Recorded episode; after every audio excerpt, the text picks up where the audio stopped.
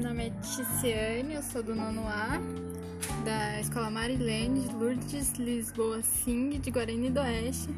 Eu vim falar sobre o livro O Mistério do Caderno Preto, que fala sobre a história de Maria Emília, que queria ser escritora por ser sempre fascinada pelos livros. Decide escrever seu primeiro romance com a ajuda do seu melhor amigo, que também adorava ler.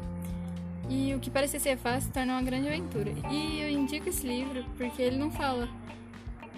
Ele não é um simples suspense, ele fala também das, das emoções, questionamentos, das descobertas que toda jovem faz ao tomar consciência de si e do mundo que vive.